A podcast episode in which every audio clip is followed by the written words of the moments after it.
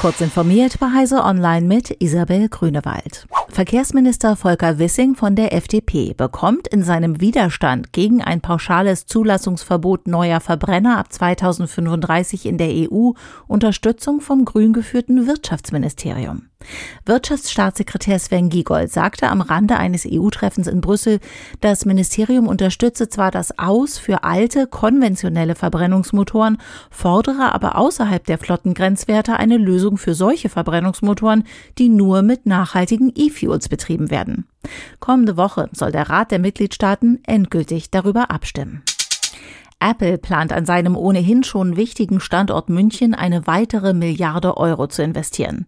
Das Europäische Zentrum für Chipdesign soll damit weiter wachsen. Die Apple-Entwickler in München beschäftigen sich derzeit mit drei Themenschwerpunkten. Der 5G-Funktechnik, bei der Apple mit einem eigenen Modem von Qualcomm unabhängig werden möchte, Stromspartechnik für Chips plus Analog- und Mixed-Signal-Lösungen. Die Google-Schwester Waymo hat inzwischen Fahrten mit einer Gesamtstrecke von einer Million Meilen mit ihren autonomen Autos ohne einen Menschen hinterm Steuer auf öffentlichen Straßen absolviert. Das sind circa 1,6 Millionen Kilometer, auf denen die Wagen mit Fußgängern, Radfahrern, geparkten Autos, Einsatzfahrzeugen, Baustellen und gesperrten Fahrspuren zurechtgekommen sind.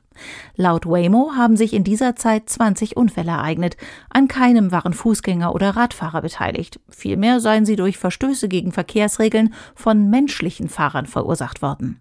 Waymo sieht sich durch seine Bilanz darin bestätigt, dass autonomes Fahren die Verkehrssicherheit erhöht. Ein Forschungsteam des italienischen Istituto Italiano di Tecnologia in Genua hat sich von Regenwürmern inspirieren lassen und einen Softroboter entwickelt, der weiche Aktuatoren besitzt, die sich strecken und zusammenziehen, wodurch sich der Roboter vorwärts bewegt. Der Softroboter Regenwurm befindet sich noch in einer ersten Ausbaustufe. Langfristig sieht das Team seine Einsatzgebiete im Bereich der Erkundung im Untergrund, archäologischen Ausgrabungen sowie unterirdischen Such- und Rettungsaktionen. Zum Schluss habe ich noch eine Nachricht in eigener Sache für Sie. Ab sofort gibt es kurz informiert als Audiopodcast zweimal pro Werktag. Am Morgen und am Nachmittag präsentiere ich Ihnen jeweils einen aktuellen Nachrichtenüberblick. Und natürlich finden Sie alle Meldungen aus Kurz informiert sowie weitere aktuelle Nachrichten ausführlich auf heise.de.